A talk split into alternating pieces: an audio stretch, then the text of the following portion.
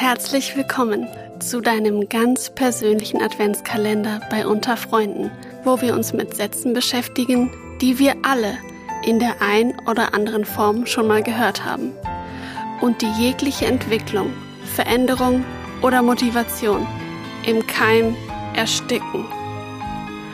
Heute im Programm Das fällt nicht in meinen Verantwortungsbereich.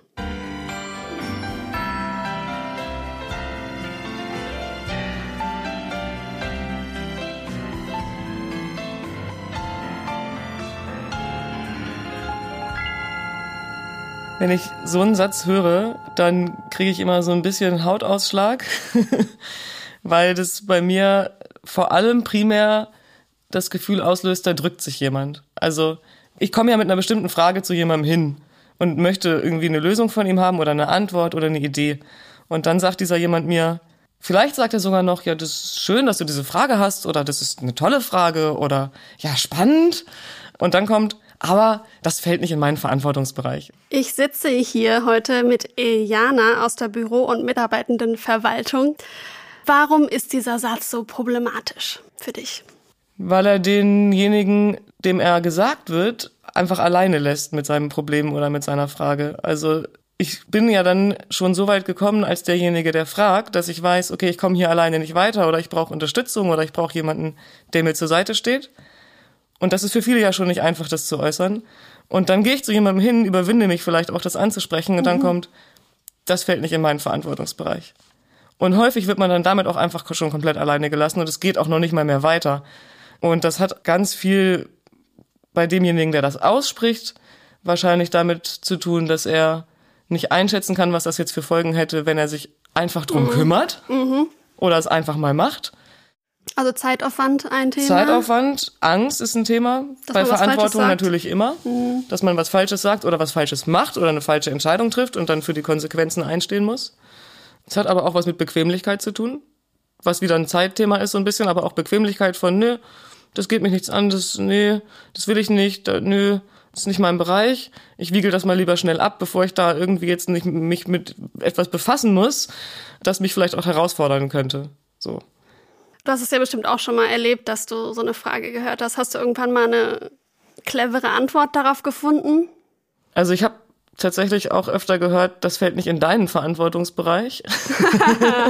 okay, ja. Weil ähm, die andere Seite der Medaille. Die andere Seite der Medaille sind Menschen, die das nicht mit ansehen können, wenn irgendwas nicht vorwärts geht oder irgendwo eine Entscheidung liegen bleibt und dann sagen, okay, dann nehme ich mich jetzt dieses Themas an und schaue, dass ich das verorte oder mich drum kümmere oder das auch einfach selber tatsächlich bearbeite.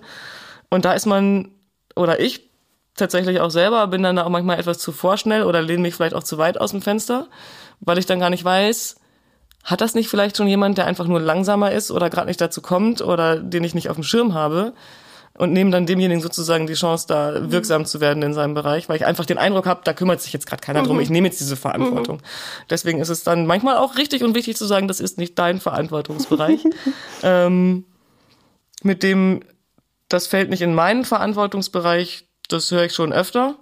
Und dann ist mein Ansatz, wie ganz, ganz oft, egal eigentlich fast bei welchen Sätzen, immer zu sagen, warum. Mhm warum ist es nicht dein Verantwortungsbereich? Und wenn es dann heißt so, ja, weil das ein Thema ist, das haben wir schon lange verortet und es liegt da und dort oder bei der oder bei dem, dann kann ich damit weitermachen. Mhm. Und wenn dann die Person sagt, ja, das weiß ich aber auch nicht so genau, irgendwie wird's ja schon Sinn machen, dann öffnet sich manchmal eine Tür, dass man sagt, ja, dann lass uns das doch angucken. Dann ist es ja vielleicht ganz gut, drüber nachzudenken, in wessen Verantwortungsbereich fällt denn diese Frage oder dieses Thema eigentlich rein.